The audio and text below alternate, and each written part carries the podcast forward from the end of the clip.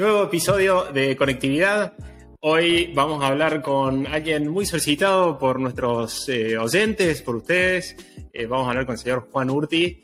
Eh, Juan es un ingeniero de telecomunicaciones que trabajó en un operador móvil hasta hace unos meses, un año creo, y trabajando en distintos proyectos. Empezó en la parte corporativa, conexiones corporativas, después la parte de datos, y finalmente trabajando en la parte de celdas, como coordinando todo lo que es la instalación y puesta en servicio de celdas 4G en una empresa, un operador móvil. Eh, hoy Juan trabaja eh, en una empresa de software, en una de las empresas más grandes de Latinoamérica, eh, cruzó el, charco, dejó el mundo del telecom y bueno, queríamos hablar con él para, para escuchar desde su experiencia cómo ha sido ese cambio y qué cosas ve interesantes en un mundo y en el otro dentro de, de lo que es el project management.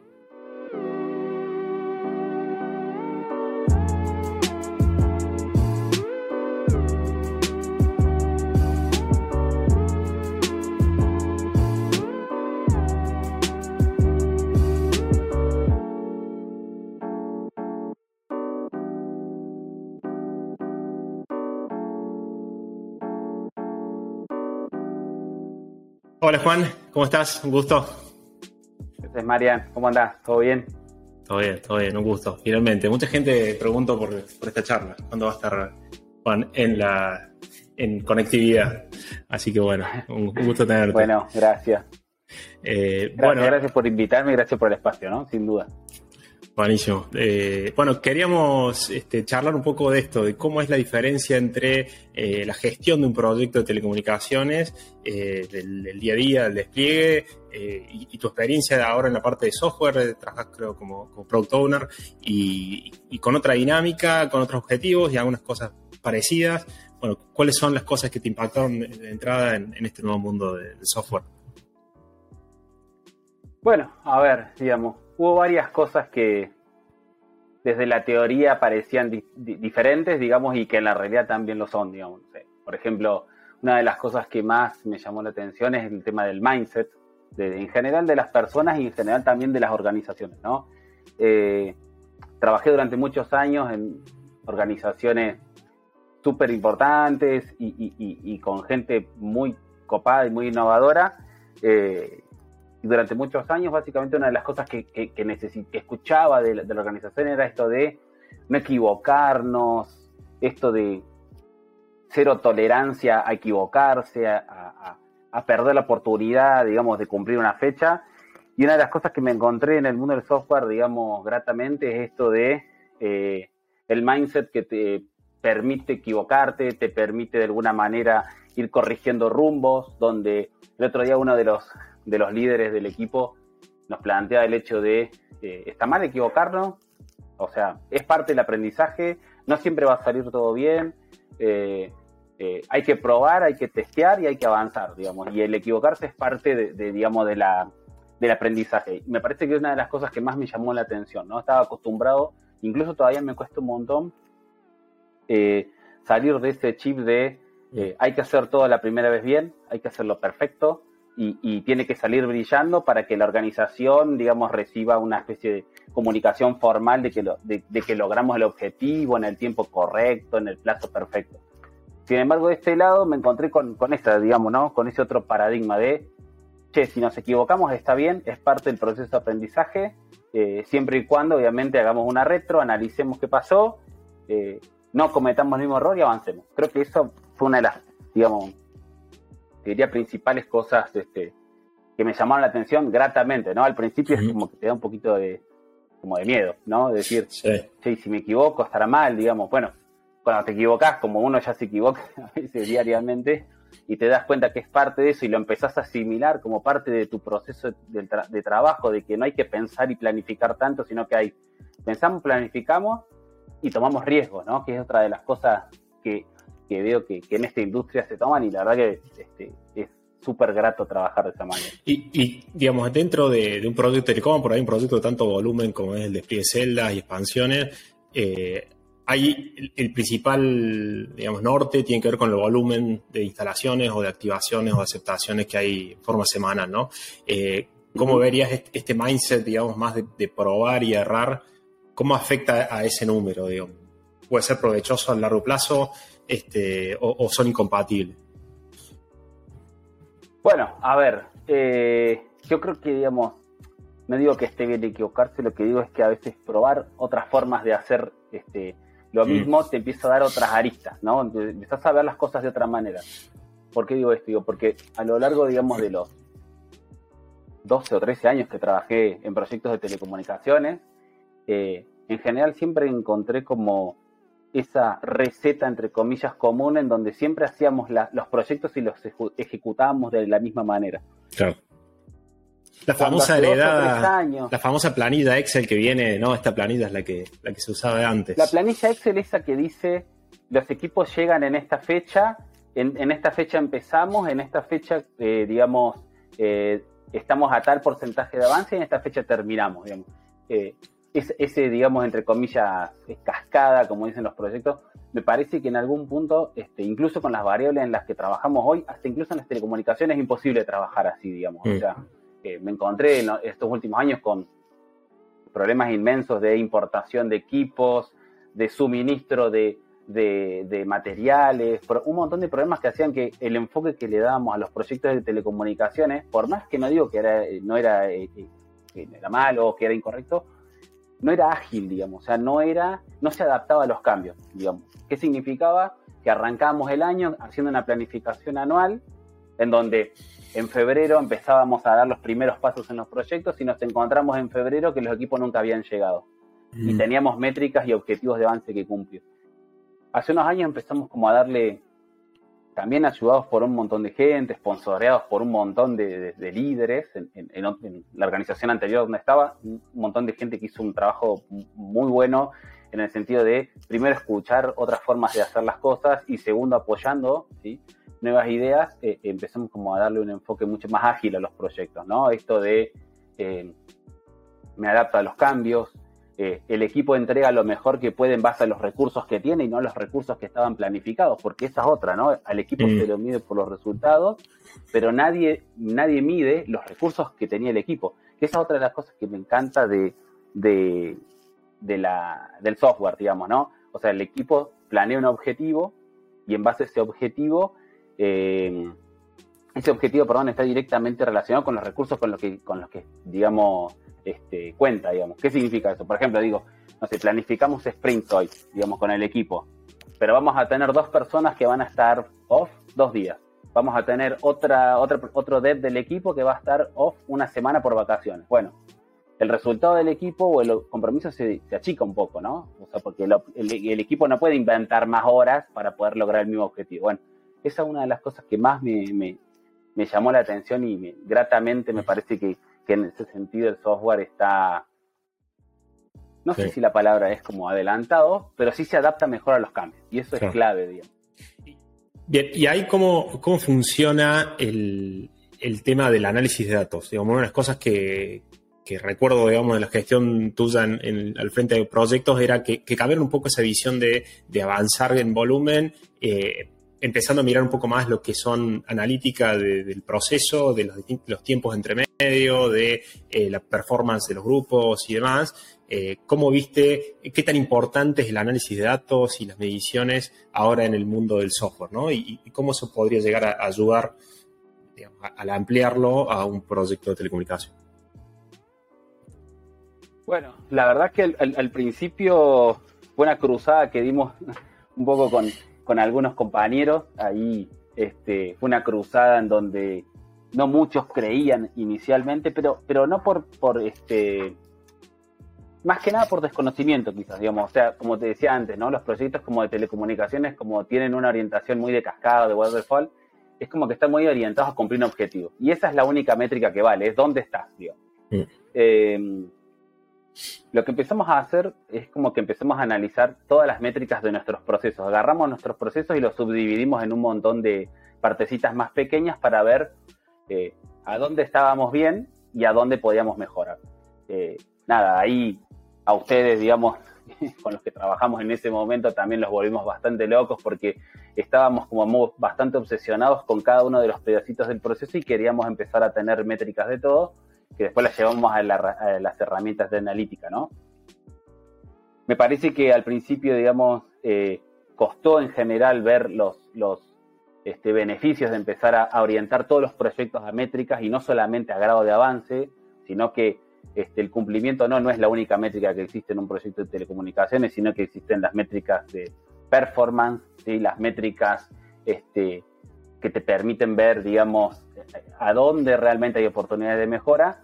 Eh, y bueno, lo que empezamos a hacer fue empezamos a analizar todas las partes de nuestro proceso, empezamos a ponerle objetivos a, a esos días, ¿sí? en cada una de las partes de nuestro proceso, y lo primero que hicimos fue lo publicamos.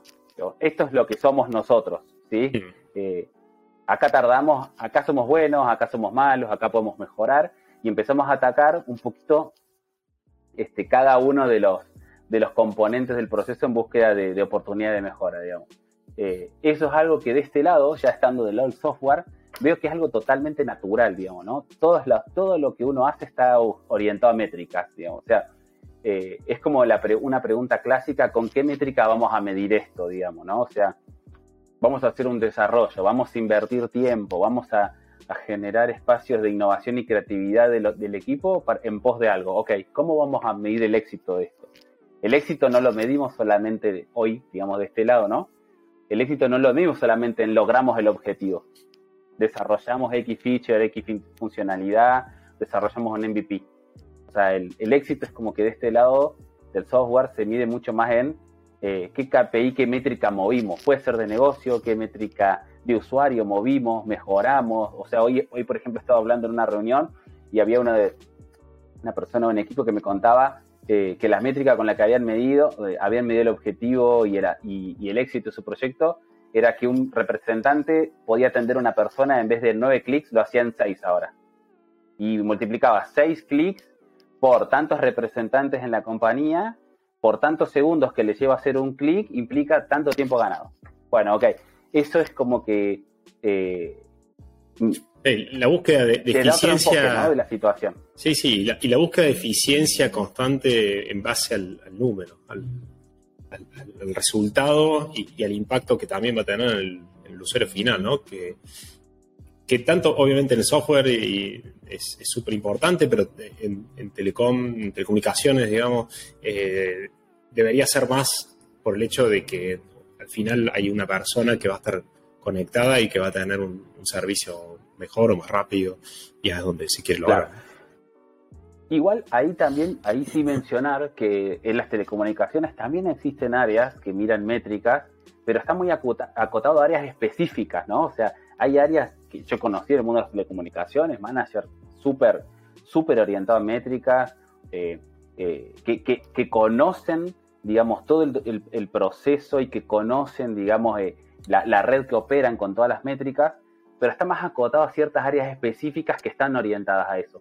Yo lo que veo, digamos, o lo que percibo ahora es eh, que todas las áreas, o sea, no, importa las que desarrollan o las que operan o las que diseñan, todas las áreas están orientadas a métricas y, y es difícil encontrar un área que te diga mi objetivo es desarrollar esto. Es, no, mi objetivo es mover este indicador. Lo tengo que mover en un punto, lo tengo que mover en un punto y medio, lo tengo que mover en 10 puntos. E, eso es un poco el objetivo. Me parece está fantástico, digamos. Me parece que una forma real, quizás por la cantidad y la masividad de los usuarios, ¿no? Pero eso es una forma súper eficiente de, ver cómo le mejorás eh, la experiencia, digamos, como se dice más de este lado, del otro lado se dice un poco más mejorar la vida de las personas. Eh, digamos, digamos y también como me un poco tu, laburo, ¿no? Sí, sí, siempre se me ocurrió que, hay como una, especie de desconexión entre la nueva celda o la nueva expansión que se dio de alta o se activó en algún lugar con el, digamos, la, sensación del cliente de, esa zona, ¿no? Este, por ahí del lado del proyecto uno nunca es algo Que yo veo de este lado, digamos. Ah. Mm. O sea, yo lo que veo de este lado también es que, digamos, trabajé tantos años y tantos proyectos en telecomunicaciones en donde siempre vi que existían como estas verticales, ¿no? La vertical del que diseña, la vertical del que implementa, la vertical del que opera, ¿viste? Eh, con, esa tensión estructurante que incluso en muchos cursos eh, eh, ha sido, digamos, este, comentada, ¿no? Como algo natural de este tipo de, organizaciones, es decir, eh, la tensión estructurante entre las áreas, digamos, es sana y ayuda a crecer a todos. Sí. Eh, la verdad que en ciertas situaciones está bueno que sea así, creo que existen como puntos de control si, si los procesos están divididos en diferentes áreas, pero también pasa del otro lado, o sea, del lado del software, que las, eh, los equipos se encargan de hacer todo. Entonces esa tensión estructurante desaparece, porque los equipos diseñan, desarrollan, testean, ponen en producción y en, este, y en muchas empresas, si no digo que en todas, pero en muchas empresas además son los encargados de operar el sistema que desarrollaron, por lo cual es como que vos participás desde el diseño, de la experiencia hasta la operación. ¿sí? Entonces tenés eh, la retroalimentación permanente, digamos, no tenés que esperar X meses o, o, o X fines de proyecto para decir mejoramos tantos KPIs o mejoramos cobertura en tantos lugares, sino que la retroalimentación la tenés permanentemente, porque, no sé, me imagino, y, no puedo mencionar como muchas cosas muy puntuales, digamos, pero recuerdo desarrollos en donde empezábamos a ver que apenas desplegamos empezaban a verse las métricas de mejora de lo que estábamos buscando. Eh, nada, y a eso además de que te da una súper satisfacción, digamos, eh, eh, te da esa retroalimentación al instante, ¿no? ¿no? De, te la das vos mismo, digamos. Entonces, eso es algo que está buenísimo. Sí, imagino que, como decís, se elimina mucho también esa guerra de mails por ahí entre un área y la otra, esa bueno, y desconexión de la información eh, por ahí. Sí, no, acá, ah. acá, pasa eso, digamos. Acá es eh, ¿cómo, ¿cómo, lo harías, cómo lo diseñás y, después cómo lo operás. ¿Cómo medís el KPI de esto? Y, y además otra cosa que pasa mucho, por lo menos en los lugares donde estoy ahora, es que como nosotros operamos y, hacemos también el mantenimiento de nuestras aplicaciones, si nosotros desarrollamos algo que, que se ve que, no va a funcionar o, que se pueda alertar a la noche, somos los perjudicados nosotros. No es otro equipo que se perjudica y que después nos avisa diciendo son un desastre, miren lo que están haciendo, sino que somos nosotros mismos los que decimos, che, algo hicimos mal y nos perjudica. Sí, sí, sí. Eso, eso también es este, algo este, a, a valorar, digamos, ¿no? Mm y mm, bueno, la verdad que hay mucho para hablar. Este, mm. Tenía un, tema más para, comentarte, para preguntarte antes de, ir cerrando esta primera charla, espero de, varias, este, eh, porque también hay mucha gente del lado de telecomunicaciones muy curiosa de, qué está pasando en el mundo del software y entonces seguramente va a dar para, para hablar mucho. Eh, lo que te quería ah, preguntar ahora es al revés, digamos, ¿qué cosas ves positivas, digamos, de, la gestión de proyectos de telecomunicaciones, a diferencia de lo que es el mundo del software, a diferencia de lo que son los proyectos de, software en, digamos, en, masa o en, equipo? Sí, no, no me gustaría entrar en una comparación de qué es mejor que otro, creo que de alguna manera lo, mejor es adaptarte al mejor contexto, digamos, creo que aprender a leer qué tenés que hacer al momento de implementar es la mejor cualidad que uno puede tener, es decir, qué aplico. Eh, sin embargo, digamos, a, lo largo de estos años, hay una cosa que es real, que en las telecomunicaciones eh, los proyectos son igual de complejos, tienen la misma presión, la misma intensidad que en el software, eso, eso es, es real. Eh, y toda la formación, digamos, en, ese fogueo de proyectos complejos, de liderazgo que tenés que hacer de proyectos, es algo que, a mí al menos me permitió en, el paso ahora por el mundo del software estar preparado, digamos, ¿no? O sea, esa, la industria de telecomunicaciones, digamos, es una industria súper pujante, eh, tendrá momentos de mayor o menor inversión, eso es real.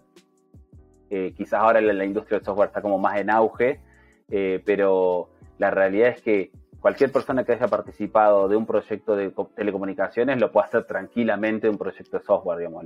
Hay, hay dos cosas que yo siempre digo y es, eh, las telecomunicaciones te da un fogueo, te da una experiencia tremenda. Eh, y, otra cosa, las telecomunicaciones también, como cualquier empresa o como cualquier rubro donde se lideran proyectos importantes, te ayuda a, a aprender a decidir, digamos, ¿no? Porque también eso pasa, ¿no? En el mundo del software que que, es importante, esto de la agilidad y que los equipos se autogestionan y que los equipos eh, toman decisiones por sí solos. En algún momento siempre hay alguien que termina tomando una decisión, ya sea el equipo, ya sea un líder, ya sea el product owner, ya sea eh, un, un expert, un técnico, hay alguien que toma una decisión. Y eso es algo que también está bueno recalcar, ¿no? O sea, todo ese proceso de toma de decisiones en las telecomunicaciones, donde hay mucha inversión puesta en juego, te da una experiencia este, súper enriquecedora también, sin duda. Qué bueno, la verdad que muy, muy interesante todo y, también ese paso ¿no? de, haber gerenciado proyectos eh, muy, muy de core, digamos, de, la industria de telecomunicaciones y, del software, creo que te da, eh, ha, estado muy interesante la, charla. Y, como decís, por ahí las industrias suben y bajan en cuanto a inversión. Este, hay un gran auge de lo que es la industria del software eh, y todo ese software de alguna manera pasa por redes de telecomunicaciones que, a medida que pase el tiempo van a tener que seguir creciendo en, llegar a más lugares y mejorar la conectividad. Así que en algún punto son eh, industrias muy cercanas una en la otra. Así que bueno, Juan, te agradezco muchísimo el tiempo eh, y esta primer charla. Vamos a estar programando seguramente más eh, en adelante. bueno, ha sido un gusto y un saludo de, todo el equipo de, de también que ha estado preguntando mucho por, la charla. Bueno, un saludo para todo el equipo ahí, para todo el equipo de Cytex. Este, bueno, gracias por la invitación y nada, abierto a, seguir conversando, ¿no? Creo que es una experiencia eh, que va creciendo, una experiencia este, que podemos compartir y que si le puede servir a otras personas que, quieran pasar del software a, las telecomunicaciones o de las telecomunicaciones al software, que quizás esto, estos espacios de que se, con qué se pueden encontrar están buenos, digamos. Totalmente, totalmente. Bueno, te, agradezco eh, y creo que también es un buen punto para eh, si tienen alguna, algún punto o algún tema que quisieran que, abordemos más adelante, nos pueden escribir ahí en los comentarios o también en las casillas de correo que están asociadas en la cuenta. Eh, y bueno, de ahí vamos a seguir organizando este ciclo de, charlas. ah, no, no me quería olvidar de un tema. como ven, ahora tenemos remera de conectividad. Ahí, muy bien, la gente de. Bueno, ya me va a llegar una calculadora. Se va a llegar, este, pero bueno, muy bien ahí, buen trabajo el equipo de marketing ahí de, de Cytex. Eh, y quería proponer para los que, eh, bueno, estén viendo el video, que han llegado hasta el final del video, eh, pueden suscribirse y entre los suscriptores vamos a estar ahí el equipo sorteando remeras este, que vamos a estar enviando para toda Latinoamérica, más, más lejos de ahí por el momento no. Pero, pero bueno, ya estamos, ya estamos despachando remeras para todos lados. Así que bueno, Muchísimas gracias a todos, muchas gracias Juan y estamos en contacto. Bueno, un abrazo. Chao.